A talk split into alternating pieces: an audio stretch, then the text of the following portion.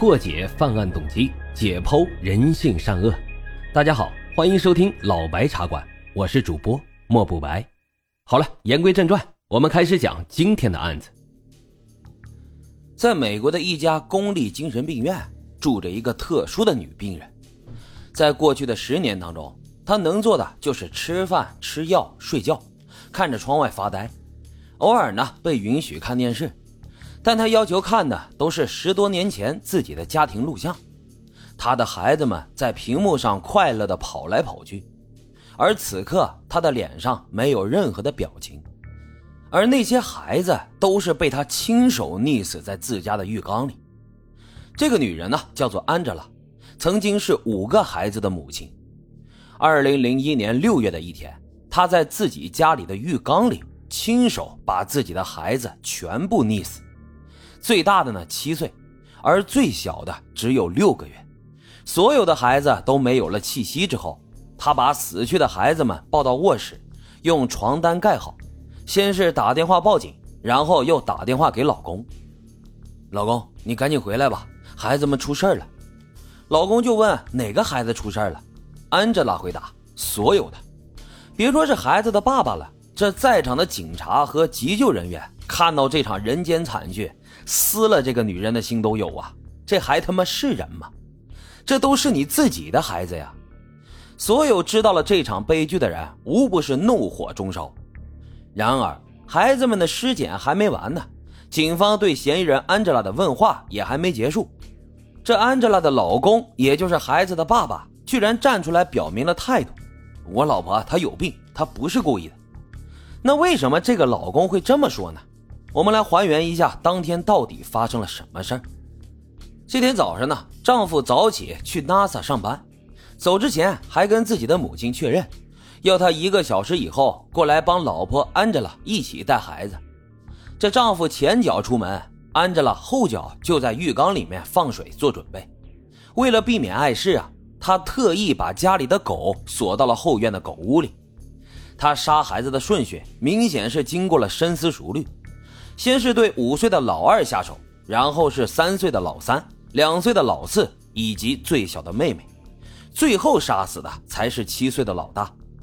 他知道这大儿子更懂事，体力呢也更好。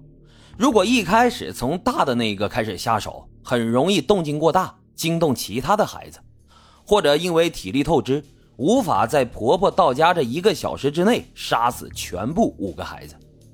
她在作案以后，还连打了两个电话通知警察和老公，语气平静，报出自家地址的时候，连一个数字都没有错。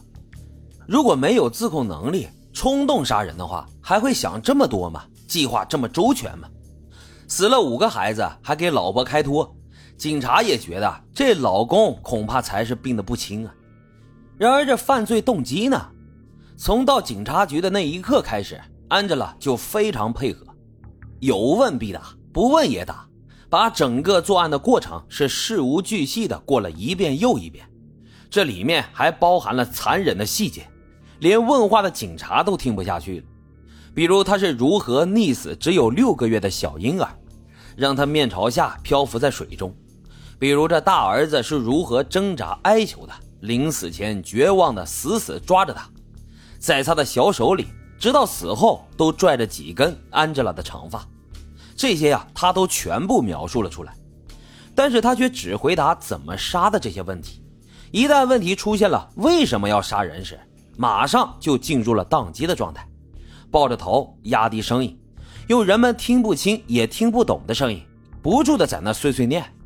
这个女人啊，就像是被魔鬼附身了一样，怎么看都怎么不对劲，细思极恐。而且不仅是她的丈夫、父母、姐姐、公婆，还有左邻右舍的邻居啊，全都站出来为她说话，说她是一个好妈妈，温柔善良。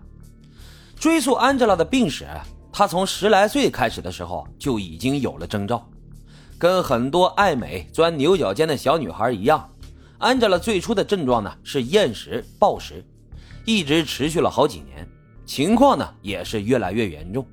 他开始出现了抑郁症，常常把自己关在房间里面流泪，身体机能也出现了问题，失眠、脱发、月经不调，父母呢带着他去看医生，在心理干预和药物的双管齐下的时候，效果并不明显。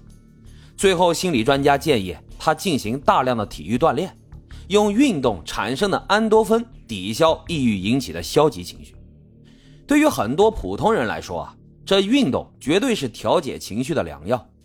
但是对于一小部分人来说，这个反而是抛得越高摔得越狠。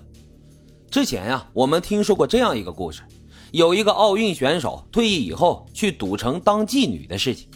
他在自传里面就说过，跑完停下来，马上就是一种巨大的空虚感，像是一脚踩进了水里，有一种快被淹没的窒息感。如果因为伤痛什么的停止了锻炼，马上就会觉得自己毫无价值。生无可恋，安吉拉进入学校的游泳队，并且很快成为了队长，最后就成了这样一把双刃剑。在表面的风光之下，他的抑郁症呢不仅没有好转，反而在压抑当中是愈加严重。在中学时就多次试图自杀，日记里面也是满满的负能量。等到中学毕业以后，安吉拉进入了德克萨斯大学学习护理，成为了一名护士。而就在这时，她遇到了她现在的丈夫，两人啊是邻居，在大楼的游泳池里面相识，一个多月以后就开始约会。令男友意外的是，这次恋爱居然是二十五岁漂亮女孩的初恋。在两人交往的四年时间里，安吉拉还一直都守身如玉，一定要把处女之身保留在新婚之夜。